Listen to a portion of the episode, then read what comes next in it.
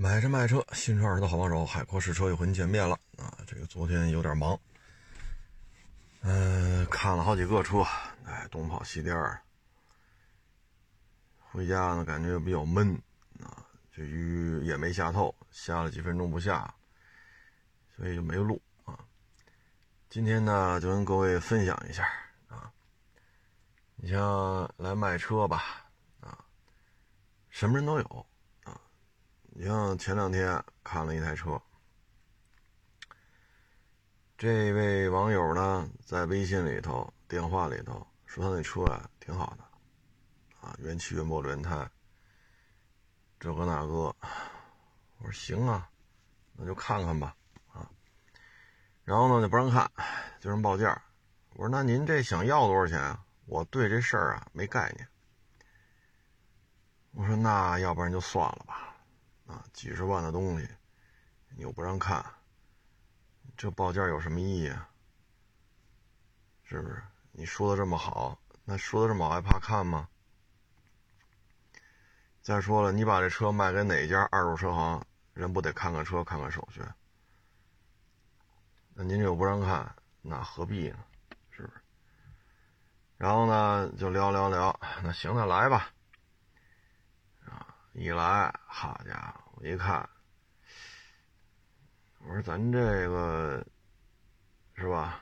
这整个这发动机大拆大卸过呀，发动机舱盖也拆了，因为它有大发动机。大发动机的话呢，发动机舱盖也得拆，让发动机整个解体了。啊，然后这车呢，有有一面还不正，啊，有一面还不正。我说这车不大对劲吧？我说您说这原漆原玻璃原胎，我说你车身框架不大正啊，发动机又又弄成这样，我说不用漆膜仪了，我说你就说您这车想怎么怎么处理吧。这个距离您微信里给我说的这些，包括打电话说这些，差距太大了。然后这才说这车呀。给干翻了，干翻了之后呢，这一下比较厉害啊，所以整个这侧面，包括这发动机舱，包括这发动机啊，这一下受伤受的比较厉害。这才跟我说，我说您微信里也没说呀，我说您微信里要这么说，我就不看了呀。我这这行情，我收这么个玩意儿回来，我卖谁去？对吗？你说给你三万，你也不干，你这还要好几十万呢，这没法弄。然后呢，我说伙计，我说嗨，来都来了，你漆门一看看，漆门一点点吧，反正这车就这一眼就觉得不对劲啊。然后呢，我们的伙计说上车看一眼，啊，看一眼他这座舱，啊，结果呢？在这个上座舱之后吧，又跟我们这伙计这吆五喝六的，啊，这个那个那个这个，说话真是出言不逊，啊。后来我们那伙计讲话，你什么意思？你这车是卖是不卖呀？干嘛这？不是你这车出这么大事故，也不是我们造成的呀。这就不干了啊！这嘴上面说话吧，就这个那个，嗨。我说这个，我说那就算了，行吧？你跟我们伙计这出言不逊，座舱就不让看了，啊，上了车，我说嗨，咱就不描述了啊，还让我们报价，我说您这个，哼，哎呀，我说这只能是便宜收了，啊，报一价，特别不高兴。啊气哼哼的，哎呦我去！我说这人怎么？第一，你说瞎话；第二，你这嘴里不干不净；第三，是你把车开过来要卖给我们，然后这车还不让看，那你何必呢？啊！后来呢，那就走吧，是吧？我客客气气的给人送走了啊。然后这又找回来了，啊，又说这车。能不能便宜点就卖给我们？我说嗨，我说你要他要卖给我们呀？我说那就按照您这价格得便宜一大截呗。您这车事儿有点大呀，这还不是说原车漆来了，一看有一块喷漆，这跟那个完全不是一回事儿。然后我说您这车呢，是吧？手续什么的也没给我们看，啊，座舱里边看看吧。您这嘴上不干不净的，那这么着，您您把您那个，我们别的我们也不要了啊，您把您的行驶本拍过来，我们查一下吧。啊，行驶本拍过来之后呢，这事儿吧，我好像是听谁叨叨过，就有这么一台车出了这么个事儿。然后行驶本拍过来，哦，这个。这车的车主叫什么名字？这不是写着吗？我一我就问了，我说是不是有这么个车？是啊，因为之前听说过啊，但是一就没往耳朵里去啊，也没记这事儿。后来一打听啊，在哪儿出的事儿啊？怎么救？怎么救援的？啊？然后谁给他修的？修完了他又要卖谁？人到临付款之前。人家不要了，不要了呢，他又没招了，又找下家。然后这主呢，我也打听打听吧，啊，在哪上班，住哪小区。我说这哥们儿这说话就没意思了呀。我说跟我这说了，没卖过车，不知道这车值多少钱。然后说自己车原车漆、原车玻璃、原车胎。我说你没卖过车，那？你要卖给那谁谁谁，人家临付钱之前，人家是吧？发现这问题了，人家不要了。你告诉我，你这车没卖过，你不知道多少钱。然后就这个德行了，还原漆、原玻璃、原胎呢？发动机都干报废了，您这撞这一下撞的多厉害！这每天啊，接触的人呐，还跟这就就理直气壮的，明白这意思吗？我说我就看了一眼这车，我觉得这车身呀不正，打开机子一看吧，整个发动机大拆大卸，我就看这俩，就看这两眼，我这车就不想要了。但是你都来了吗？嗨，我说就。那气门也给他点点吧，然后看看座舱，啊，这就开始嘴里就不干不净了。您这是拿我们车贩子当傻逼呗？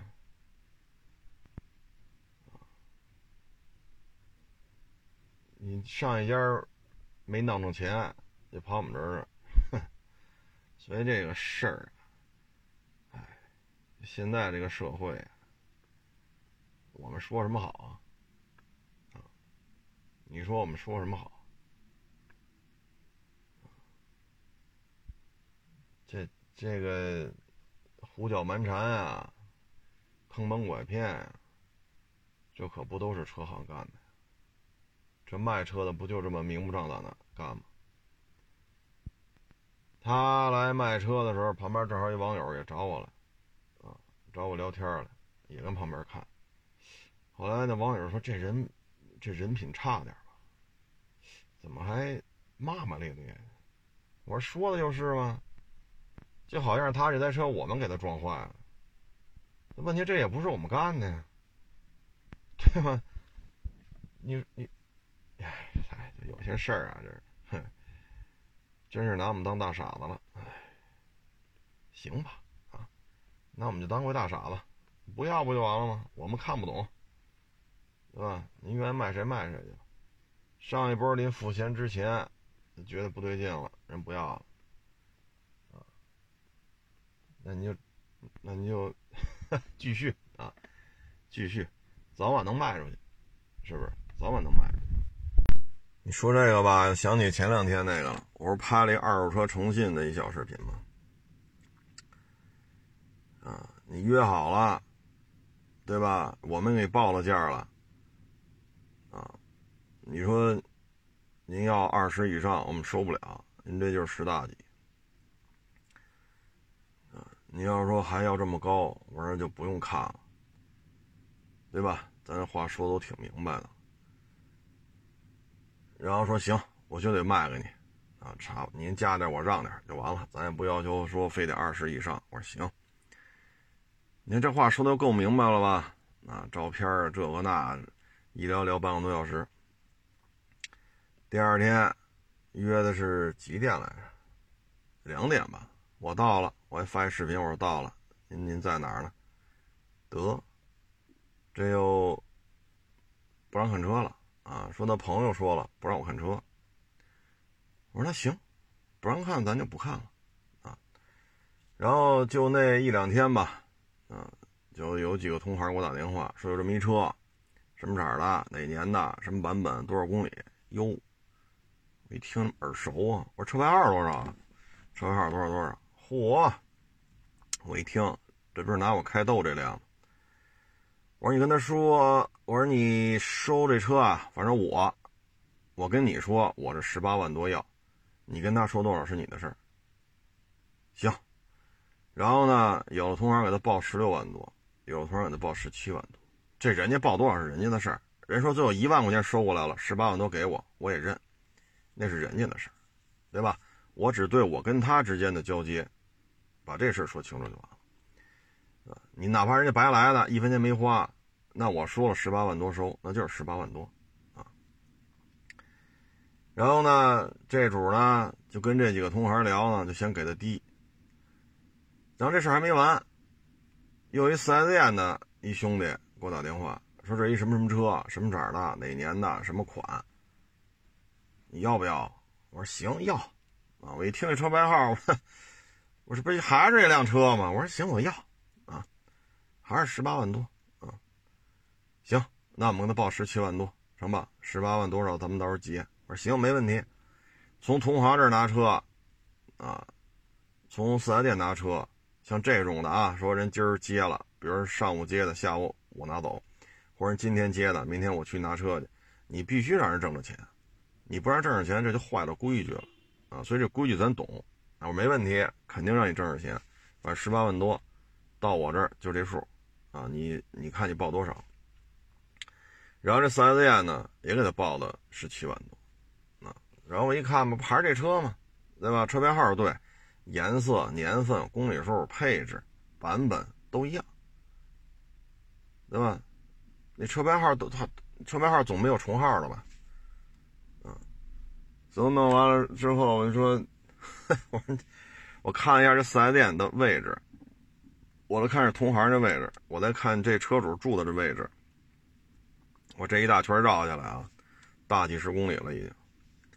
嗨，这东西啊就是随缘，啊，随缘，就接着找吧，现在不是涨到十六万多，涨到十七万多了吗？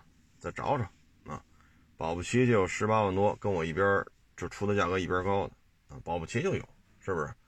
世界这么大，啊，所以。这事儿吧，你像这个就是什么呢？你要是约好了让我们来，啊，我们两个小时的路程赶到了，对吧？我们没迟到，我们按照约定，我也跟你说了，我到那得两个小时，回来还得两四个小时，您确定卖吗？咱话说的都很直白了，因为来回四个小时，这本身疫情，本身又三十多度，对吧？咱也问到了，你说你确实要卖，咱差不多就卖了，我说二十以上肯定收不了。就十大几，行，那就那就十大几，啊，差不多咱就出了就完了。这是你说的，那咱就去吧。那你要说不想卖给我，或者说你朋友说不想让我看，那你可以提前跟我说呀。那您这不能让我一个往返四个小时连句话都没有啊？我不问你就不说，我不问您就不说，你说这合适吗？这事儿是不是？差点意思了，就。我也明确跟他说了，我说我这一天事儿很多，啊，上午电台有节目，下午跟平台得得谈点事儿。你说我这大老远来一趟，我不问你不说，那最后您就赚呗，啊，反正慢慢赚，啊，慢慢赚，总能赚着比我出的高的。啊也祝这个网友好运吧。但是呢，我们就是想提醒一下啊，这个事儿，我呢不给他曝光。您这什么车，什么颜色，您叫什么名字，您车牌号是多少，我们也不给你曝光。我要给你曝光，包括这几个同行，包括四 S 店的，我要一说他这么干，人家对这位卖车的，人家也会呵 呵有一些想法啊。保不齐就有同行会拿他开涮了，对吧？你涮同行，同行也涮你啊，所以我也没给他说，也没给他抖这事儿，如果这个网友还听这节目呢，您放心，啊，您拿我开涮，我不拿你开涮，啊，您就继续转吧，啊，我们不能说因为这车种种原因看都不让看，啊，我就给他说一个这个那个，说谁别收押这车啊，这人他妈人品有问题。咱不干这事儿，咱不干这事儿，咱是把这事儿跟各位做一个分享啊。这跟你们所看到的高大上的这个二手车大网红什么的，这不是一回事儿啊，完全不是一回事儿。车嘛，其实说白了就是钱儿啊，车换钱儿，钱儿换车。你一旦到这种程度啊，他有些时候啊，就看出人性了啊。所以这两档子事儿吧，跟各位做一个分享啊。然后再跟大家分享一个案例吧，哎，也是同行，哎，这事儿啊，真是够闹心的。二手车电商平台，他自己不是没有车吗？东街串西街串，是不是？然后到处找车源去，然后挂他那网上，你要买，你得给他几个点的服务费，对吧？然后再跟我们这些车行再要点啊，要点好处费，嗯，然后这不就等于这买卖不就是成了吗？是吧？人一说人家网上好，我有一百万辆车啊，我有二百万辆车啊，就这个东西，嗨，都能理解啊。然后我们就有一同行吧，啊，像我这不怎么跟他们合作，为什么呢？之前。有一个好几年前的事儿，那不一汉兰达嘛，三点五。我发朋友圈啊，说的很清楚，我就说这个是一换过车门的，但是框架没事，仅仅就换了个车门。到他这儿呢，还什么什么视频验车呀，这个那个，给我写的是什么呀？我一看发上去的啊，发上去是这么写的，有喷漆啊。我说这说的有点差距大了，是吧？我说你卖车的话，我说的是换车门，我发朋友圈这么发的，到你这就成有喷漆了，这是两个概念。所以从那以后，我就不让他们弄弄我弄完弄去，你说不清楚啊。啊，果不其然就出了事儿了。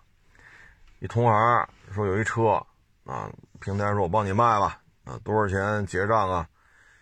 啊，然后这个同行就跟他说了。然后你喊多少钱啊？你多少钱结账啊？人家平 这个同行跟平台都说了。然后这台车呢是有过事故的，这个也跟他说了。后来又发微信给他发了，这台车哪哪撞过啊？哪哪撞过？理赔金额是多少多少啊？说完之后呢，这平台呢就把这车挂在他们网上了，就给卖了。这个买家呢，把钱给的是二手车电商平台，当然这台车呢撞过嘛，那肯定是吧？然后人家一去四 S 店，人家查出来了，查出来之后，这买家就不干了，就跟这电商平台就怎么怎么着了。结果呢，电商平台呢就说了啊，你看这个这个他们这公他这平台啊，底下若干个子公司。啊，这个公司是这么是什么什么内容？就是你跟他打交道每一步，他有不同的。实际上背后是有好几个负责不同环节的公司啊，所以这个消费者就弄得也挺被动的。最后这事怎么解决呀？平台就拉着消费者去告这个同行，要求一赔三。同行说了，我当面跟你说了，我微信发文字也跟你说了，这时候撞过。啊，撞哪儿哪儿了？理赔金额多少多少？啊，然后现在呢，这个女的，因为女的是事主嘛，啊，平台也不是怎么聊的，就是女的只告这家二手车行了，联合那个电商平台告这二手车行，啊，你这事闹的，所以你说，嗨，咱也弄不清楚，啊，咱也弄不清楚，是这买家跟这平台合着伙折腾啊？还是您这平台，智商忒高了，啊，是您这平台是找了一帮高材生啊，算来算去，把这车行搁里边了，啊，哎，就就这种事儿啊，所以我就说嘛，能自己干就自己干，啊，你说那拍卖平台，一九年我们就不去了。你拍吧，你你拍出大天去，我们也不去，不靠谱啊！当时跟大家分享过，我们一兄弟去那儿拍了一车，交两千块钱押金，说的好好的，原版原漆，不到十万公里，嗯，全程电保没改装，结果到那儿一看，嚯，这车头挂一绞盘呢，发动机舱里边拆的乱七八糟的，为什么呀？这台车改过这儿，改过那儿，改过那儿，改过这儿。到那时候绞盘还没拆下来呢，那你这说台车没改装啊，对吧？车头挂一绞盘，这不叫改装，前杠换了，要不然装不上绞盘，换了一前杠加一绞盘，然后避震、发动机舱里边这个那个进气排气全改了，这叫没改装，不合适吧？你再查保养记录，好家伙，好几年前就十好几万公里了，现在你告诉我不到十万。这你跟介绍严重不符啊，那就不要了，不要了，行，两千块钱不退。所以不不怎么跟平台合作，啊，你这个，咱们呢心思啊就在于怎么收怎么卖，咱没有那么多心思去琢磨这些事情，咱真的没这精力，啊，人家可能法务三五十口吧。琢磨你，人家有的是功夫，全方位、无死角的琢磨你，咱有这精力吗？你像我这每天折腾来折腾去，啊，收了外卖了收，这回家好家伙，吃完饭洗个澡往床上一躺都懒得动了，多累啊！这一天，我还有这功夫琢磨别人呢，我就想跟家踏踏实实的歇一天。这么热了天好家伙！所以你说这二手车这玩意儿，就这几档子事儿。你说这行业它有诚信吗？你这还还还还这自己再不亲力亲为，哼 那你这车弄回来，你也不知道怎么弄回来的，卖出来你也不知道怎么卖的，那你就顶着顶着雷吧，啊，那就各种诉讼就没完没了的了。你都不清楚车怎么来的，你也不清楚车怎么卖的，你卖的时候跟人怎么承诺的？收的时候这车是什么状态呀？啥也不清楚，那谁倒霉啊？对吗？就是那平时，是吧？啊，凡是不亲力亲为的，那就是那就是倒霉呗。那咱就不说这个了啊。前两天也是。一网友发我一视频，就是一男的，啊，和得有个七八个女的，啊，玩那个老鹰捉小鸡儿。男的呢就在前面，这女的呢就是，呃，穿成一串啊，后边呢拽着前面这女的这个后背这衣服，然后就这七八个女的就一串这男的呢前面就当这个老鹰，这游戏大家都玩过啊，一说就明白了。结果呢，在这个跑来跑去的过程当中吧，可能也是人多啊，也再加上也都是中年人了啊，三四十岁，腿脚也不利索。其中呢，有一好像是最后一个女的，要么就倒数第二个女的，这一下摔倒了。摔倒之后呢，他们是在一个水泥地面上，这女的呢，这一下后脑着地了，然后这女的医治无效死了。这个事儿就大了，你牵扯人命啊！而且你们是这么多人玩这种老鹰捉小鸡这个游戏啊，那这事儿就比较复杂了。最后呢，解决方案呢就是大家都是自愿的来参加这个游戏，而且事先也都认识，啊，关系都比较熟识啊。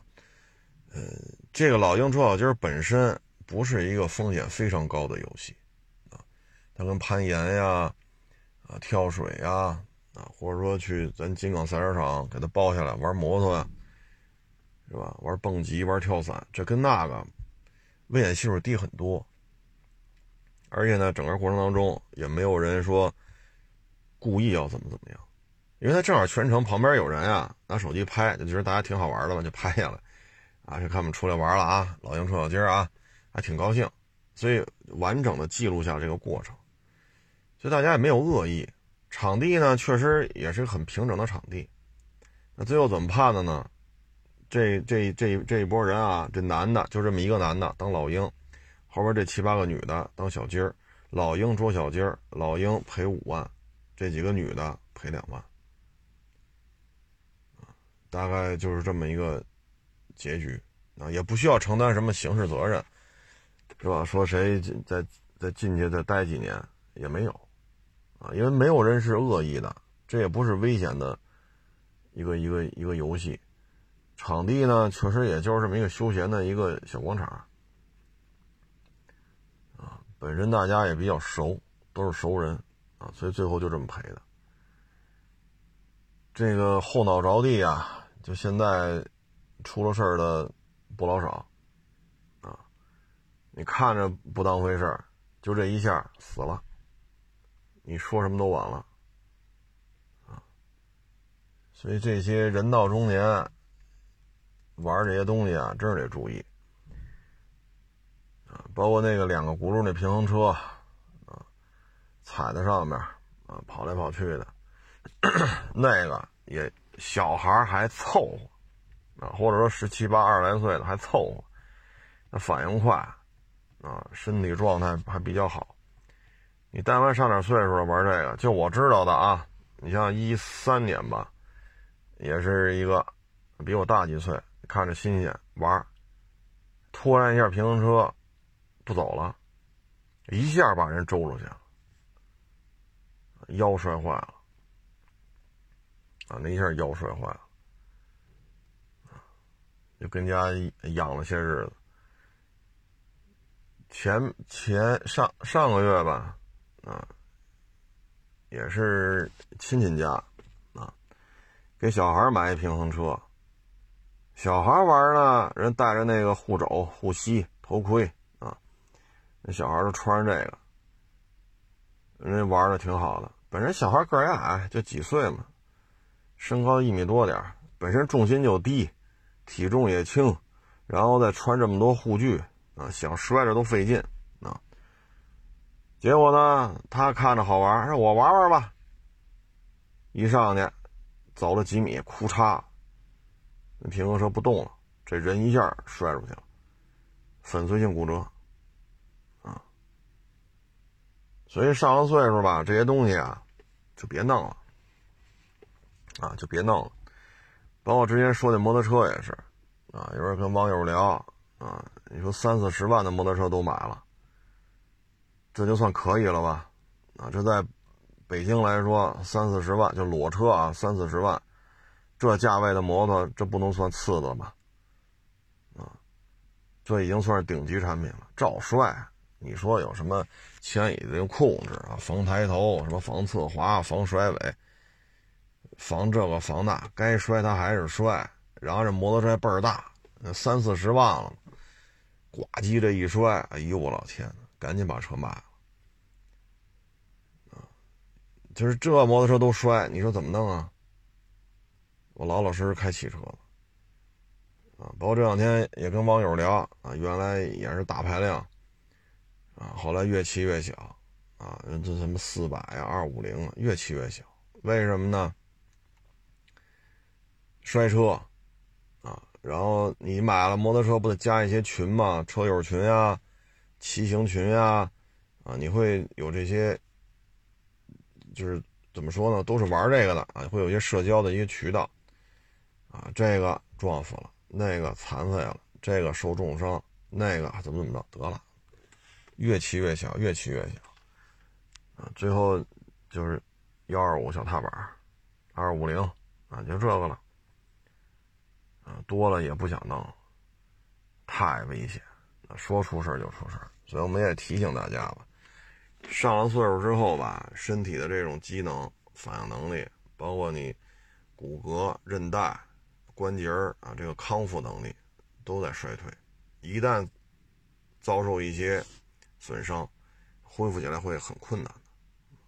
说到这儿吧，还有一个啊，就是这个现在特流行，叫什么密室逃脱啊，就是弄一屋子啊，然后黑灯瞎火的，再找几个工作人员。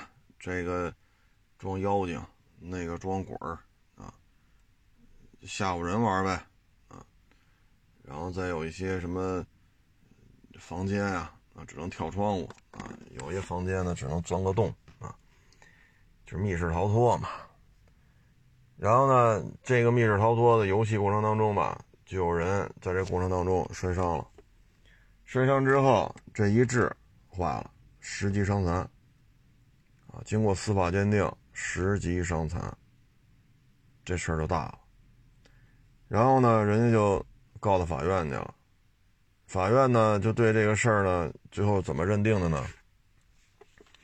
你没有贴这些这些危险的这些标识啊，嗯，比如小心台阶啊，啊，小心头顶啊，小心路滑呀，啊，防止磕头啊，啊，防止跌倒啊。啊，包括进入电梯啊，等等等等，啊，包括你这紧急出口，你这里边都没有，啊，然后经营者就不干了，说密室逃脱就得这么玩，我不可能给你贴这个贴那个，贴来贴去这一点意思都没有了。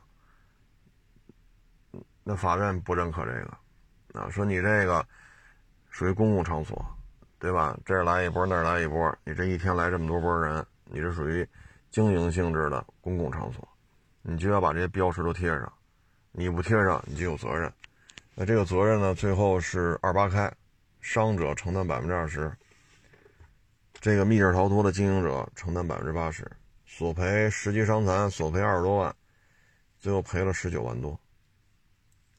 所以这些游戏吧，其实我觉得就这么大瘾吗？哎呀，就这么大瘾跑这儿玩去吗？你这，嗨，反正现在这娱乐方式啊，跟我们年轻时候也不一样啊。我们这么大的时候，踢球去、游泳去、爬山去，啊，玩摩托，然后就推杠铃、玩哑铃、健身，啊，那就是我们的主营业务，啊，就好玩这个，啊，岁数再小点的，那就是下河、上树，啊，掏鸟窝去。上河里边抓鱼去，要么就上山，啊，这是弄只鸟啊，弄那儿抓个刺猬啊，啊，要不弄条蛇呀。哎呀，小时候再小的就干这个，还真没有这心思说花钱玩密室逃脱，这确实有代沟了啊。现在反正你帮我们做核酸检测去，你说这两天吧，也不是那么的晒啊，多多少少是有点阴。但是呢，能看见太阳。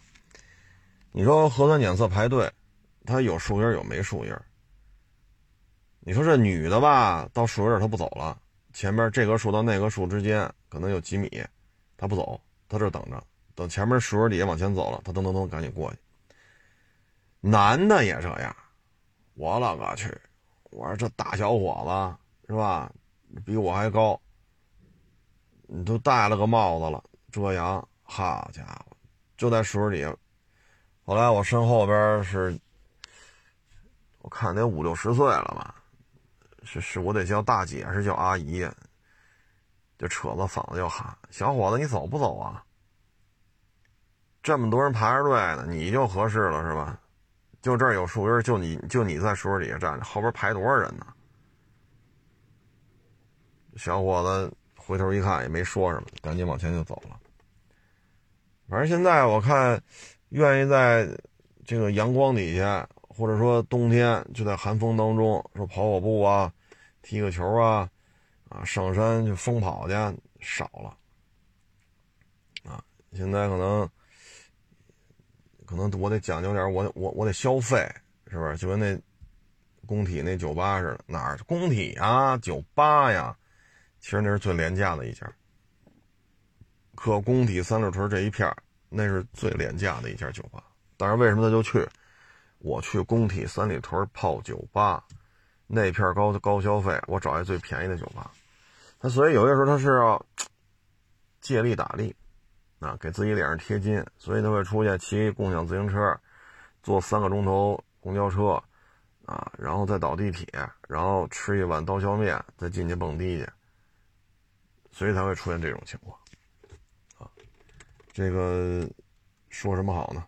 啊，嗯其实，在大自然当中运动啊，是对于自己来讲是最有好处的，啊，冬天吹一吹风，运动运动，啊，夏天太阳底下运动运动，当然咱也得适量啊，咱别到时候弄弄中暑了啊，这就得不偿失了。但是需要一些出汗啊，需要一些运动啊，可能也是经济条件好了吧，啊，这个可能。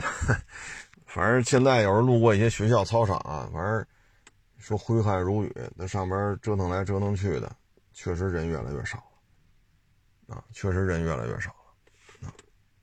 然后再说一个案子吧，前两天北京这边宣判，啊，别公交车，别公交车呢，就往边上一打轮，就把那自行车道一个男的吧，给撞成植物人了。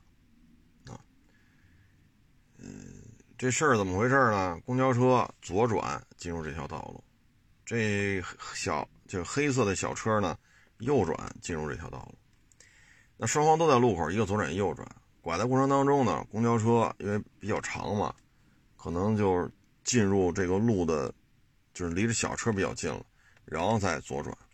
这一下呢，相当于把这小小黑车呢右转时候给别了。别了之后呢，这小黑车就不干了。冲到公交车前面就别公交车去了，左别右别，后来猛的一脚急刹车，公交车呢就往边上一打轮，公交车刹车距离长嘛，这一下把变道上那个男的撞成植物人了，就这么一情况。啊，这案子呢现在也宣判了，这个骑自行不是骑自行车，就是这个开黑色小客车的。是判了一年半吧，哎，是一年是一年半，然后呢，他呢要赔九十六万。公交这边呢，因为是采取措施不当嘛，公交这边好像赔了，赔的金额比较高。公交车那边好像是赔了二百多吧，反正一共是赔给这植物人，赔了人三百多万，嗯，其实像这种情况吧，我觉得。嗨，公交车这边啊，我觉得咱也不好多说什么。其实像碰这种情况，你就减速就完了啊，减速就完了。减速，反正公交车上都有这种监控，一个是拍车厢里边，一个是拍车门的，一个是拍前面的，你直接报警就完了，还要跟着开啊。当然采取措施不当嘛，冲到旁边自行车道上去了。小客车司机赔了九十六，这边赔了二百多，一共赔了三百小几十万。所以大家在路上驾车吧，得想清楚，啊，得想清楚，啊，包括我前天吧，我开车，也是在石景山前面一卡罗拉，那叫一个慢，啊，我说那就就一上一下嘛，中间画着这个画着线，我一看。前头后头就我们这两辆车，二十公里的速度就在这开。哎呦，我就跟着跟跟着跟。我说这这条路几公里长啊？我就打转向灯左边吧。我打转向灯他也过来了。那行，你过来我就减速。你不是在我前面吗？然后呢，过了一会儿他在我前面呢，我就打右转我就掰回来了。掰回来呢，还在我前面。还在我前头，然后又跟了一段，跟了一段呢，我又打左转灯，啊，就把他给超了。我超的速度也不快，他开二十，我大概三十，三十多，啊，我就这车速，因为那天插着牌子呢，限速四十。因为我觉得这事儿啊，弄不清楚他要干什么，所以呢，这条街限速四十，我车速绝对不超，啊，我绝对不超这限速，啊，然后呢，你在这种情况，前面没车，后边没车，莫名其妙在那等着你，各位一定要小心啊。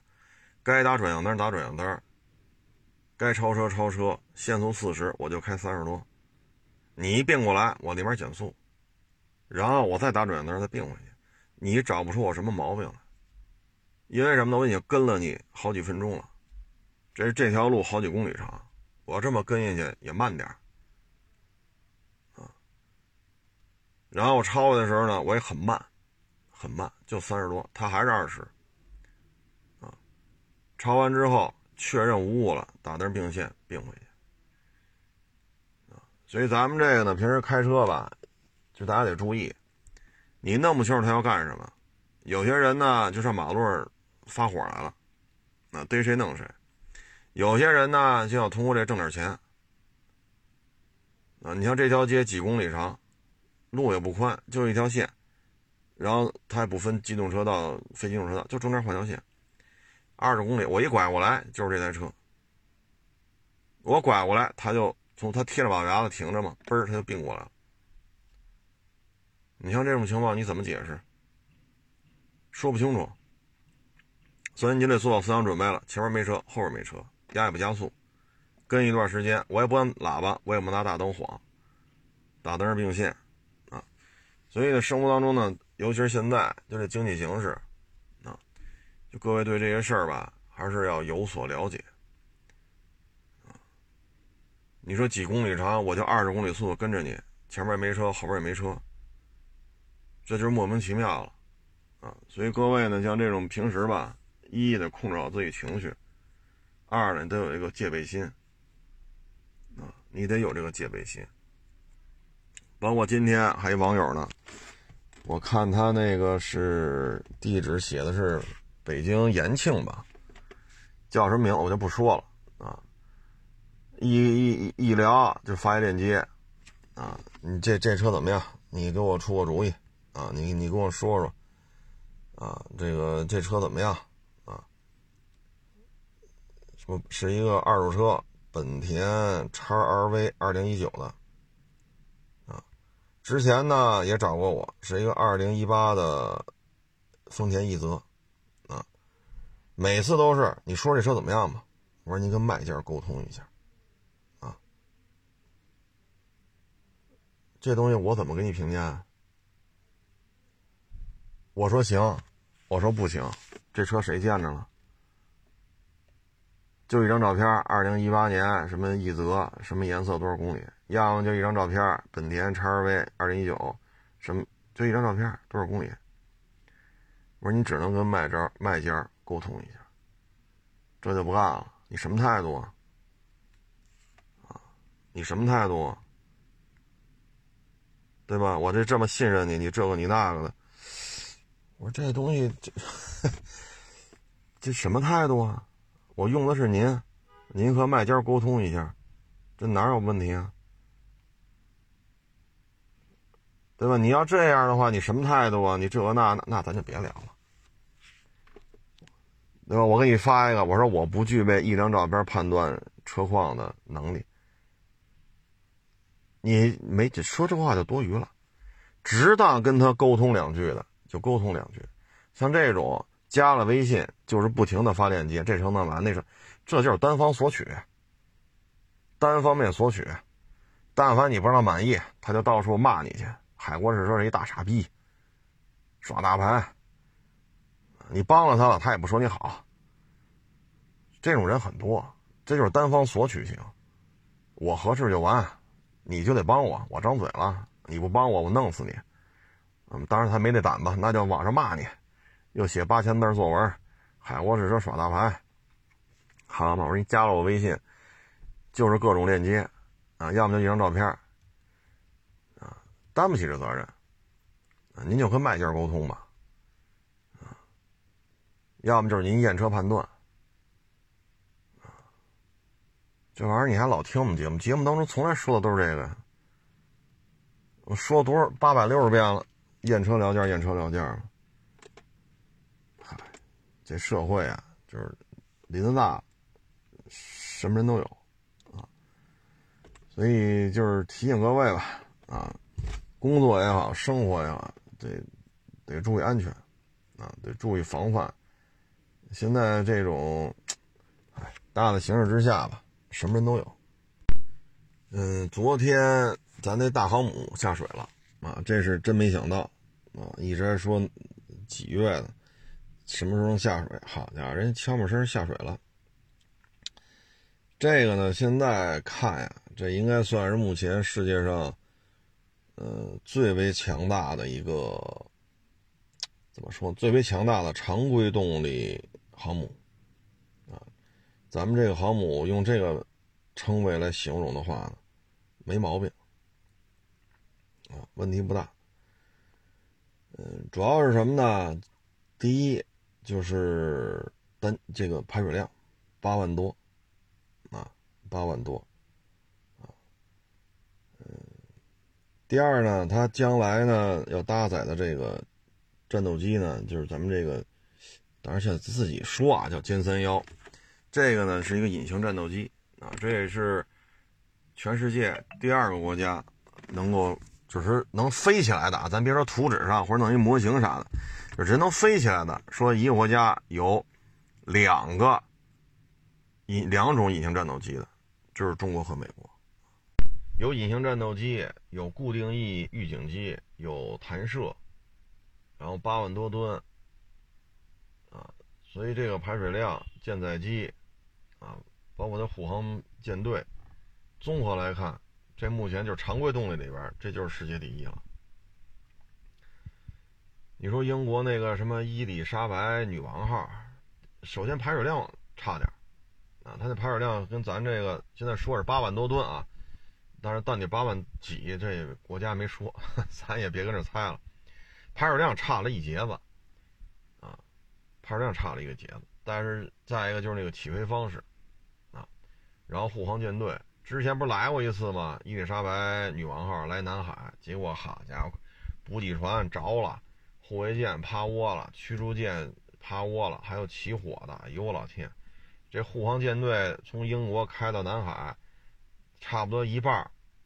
这个舰队差不多一半的军舰都不行了，所以就咱这个仅仅就是个巡航，就是开出来溜达溜达，就这么高的故障率。反正辽宁号、山东号也出去跑去，一出去几个月没见过这么这么掉链子的。至于说那个叫什么啊，戴高乐，法国那个四万吨的核动力核动力航母，三十节都跑不到，只能跑二十多节，故障也挺多。必须得这个顶风，而且风速还得特别大，然后顶风行驶，这时候增加它的这个什么那个叫什么来着？就相当于提高了它这个航速啊，然后这个起飞它比较顺畅。我说这核动力四万吨，第一吨位不大，第二你是核动力，怎么能跑出二十几节来？有的时候只能跑二十七节，有的时候能跑二十八节，这个航行速度对于军舰起飞。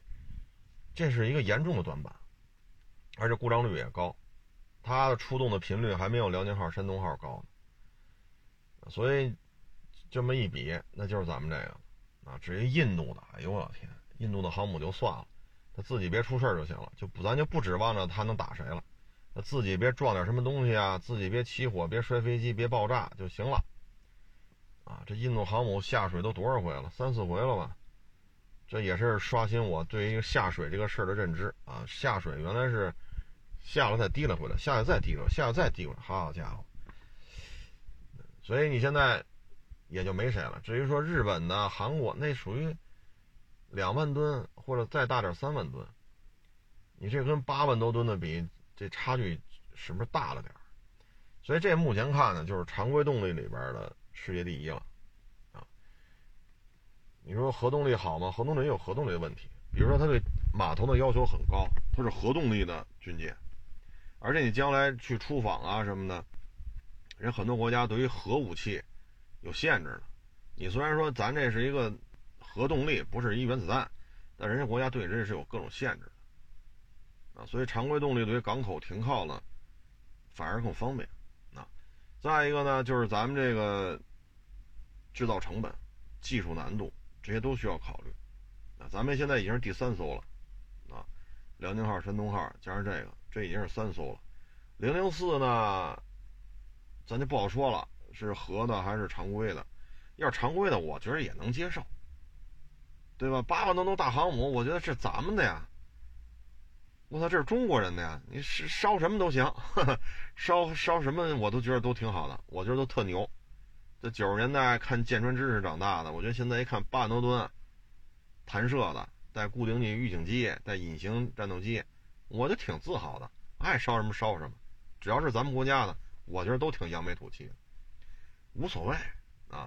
再一个呢，咱们这边可能中国到非洲的投资啊，呃，南海啊，啊，可能咱们这个烧什么都行，都够用啊，都够用。以咱们现在的这种，咱也不是说要打遍全地球，是不是？咱们就是南海的权益。包括东海啊，什么这那，黄海、渤海，咱们海洋权益，这个航母就足够了。包括你说这索马里护航这一片，非洲的这种权益，这个航母也够用了。打谁去？他真是中国、美国航母编队对着抡，那就是世界末日了，对吧？所以你平时说打个海盗啊，啊，对于一些对于一些老跟他捣乱的这些国家震慑一下，这挺好的啊。这个我觉得很 OK 了。这个大航母的服役啊，啊，不能说服役啊，下水下水，至少还得一年半，一年半到两年吧，啊，嗯，先是船的测试，船上各种设备，然后舰载机，啊，然后这些都得过关了，怎么着得一年半两年了，嗯，基本上咱们现在就形成这么几个段位，八万多吨。弹射型常规动力，这是目前世界上最大的，呃，常规动力航空母舰。然后辽宁号、山东号六万多吨，滑跃起飞的。嗯，接下来就是四万吨的零七五，这个也是目前上世界上就俩国家能造吧，一个美国，一个中国。四万吨的小平顶，啊，远观就跟航母一样啊，但是咱们这个就是也没有滑跃起飞，也没有弹射。咱们国家也没有垂直起降、短距起降那种，像 A 八 A A A V 八 B 那种钥匙战斗机，咱也没有，所以这基本就是直升机或者是无无人机。然后就是零七幺两万多吨船坞登陆舰，前半截就是船，后半截反正甲板挺大的啊，能够两架直八差不多，能放两架直八，就是前后啊，不是并排的前后啊。嗯，再往下就是零五五。啊，一万多，一万多多少也没说，反正一万多吨，啊，这这是咱们那些大型水面主力舰。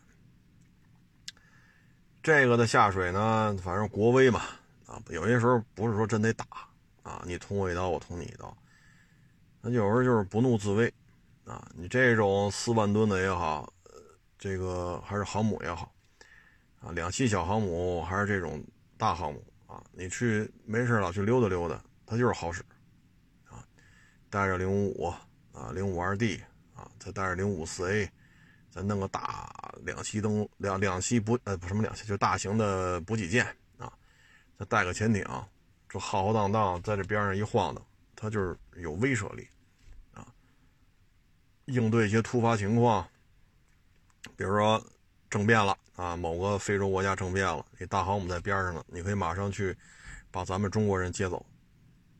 你有直升机的能力，你有战斗机的制空能力啊，你也有这种防空啊、对对陆打击啊。这个这一个航母编队，或者说四万吨的小平顶，一下二三十架直升机啊，它对一些非洲一些中小国家来讲，这个控制能力是可以的。包括有些国家可能突然发生了海啸、地震，那如果关系还不错，那咱这大航母或者说小平顶啊，在边上，那咱也可以过去给他帮帮忙嘛。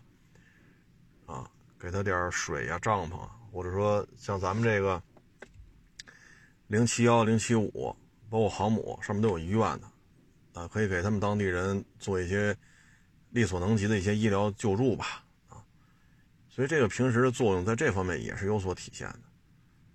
你给人国家在最困难的时候，海啸啊、地震呐，是吧？你过去帮人家了，那人肯定记咱好，啊，再不讲人情，他再不讲人性，他语言再不通，你这么多人受伤了，咱们给他免费救助了，这还是能够搞好关系的啊。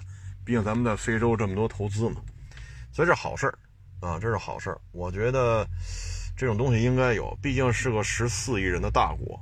对吧？咱这个国家的规模、经济总量，这个需要这种航母编队在这里进行这种这种战略威慑吧？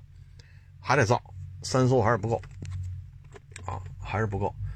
按照通常的玩法呢，两艘在港口是维修啊，是保养，是休整啊；还有两艘呢在去或者回来的路上；还有两艘呢在海上执行战备巡逻，怎么着也得六艘啊，然后再加上零七五。啊，可能有些场景的零七五的震慑力就够了，啊，好事儿啊，你爱烧什么烧什么，只要是中国的航母啊，烧什么我都觉得挺挺自豪的，啊，嗯，大概这么一情况吧，然后咱再等等啊，过些日子看看有没有官方有更多的这个数据，是吧？这个能不能再分享一下啊？因为现在这个知道的东西太少，就知道是个电磁弹射。啊然后接下来就是咱们的歼三幺，还有一个呢就是歼三幺能不能去辽宁号，能不能去山东号？如果能在那上面服役，那对于辽宁号、山东号的作战威力也是一个质的提升啊，从非隐形到隐形。这样的话，咱们如果零三呃歼歼三幺能够上这两艘滑跃型的航母的话，等于咱们在海上隐形的舰载战斗机应该是能突破一百架。就在海上啊，海上起落的隐形战斗机，如果三艘航母都撒出去，它搭载量将超过一百架，这个作战威力就很可观了。还一个呢，就是咱们这个空警，这个舰载上的固定翼预警机叫空警，有时候六百的，有时候叫三千的啊，反正就是舰载型固定翼的预警机。如果辽宁号、山东号也能起降的话，经过实验啊，如果也能起降的话，再配上歼三幺。那这两艘滑跃型航母，它的作战威力也会大幅度提高，战斗机的隐形化，对吧？高空的这种固定翼的预警机啊，远程的这种侦测啊，这对这两座航母也是一个质的提升啊，不论是侦测手段、侦测能力、效率、隐形打击能力都会有个提升。所以呢，接下来我们就看吧，未来两三年，中国这个肯定还有零零四嘛，对吧？零零四后边有零零五、零零六。零七五造完这一波，据说还有零七六，所以咱未来这几年咱就看吧，中国海军会很热闹的，啊，会很热闹啊！这对于南海的这种稳定，啊，包括钓鱼岛，包括台湾，啊，包括咱们在非洲的一些海外投资，啊，如果再有几个海外基地就更好了，啊，常规动力也不见得一无是处嘛，啊，各有各的优势。嗯，总体来说吧，这个从旅大级零五幺那十七颗轻松，从六十年代末开始弄，一直到本世纪初全部退役，可以说这三四十年吧，三十年吧，就靠这十七艘老舰打天下啊。然后现在真是刮目相看了啊！现在这种军舰的性能、品质，包括造舰的这个速度。应该说是达到了一个巅峰的状态，挺好的。这作为中国人看到这些还是蛮自豪的。当然了，接下来我们还得干好自己的事儿，核酸呐、口罩啊，干好自己的事儿吧，让自己本职工作做好啊，让这单位好一点啊，然后大家都使使劲儿呗。虽然说也遇到各种各样的困难吧，嗯，但是中国人嘛，毕竟还是。比较勤奋的啊，行了，不多聊了啊！欢迎关注我新浪微博“海阔试车手”。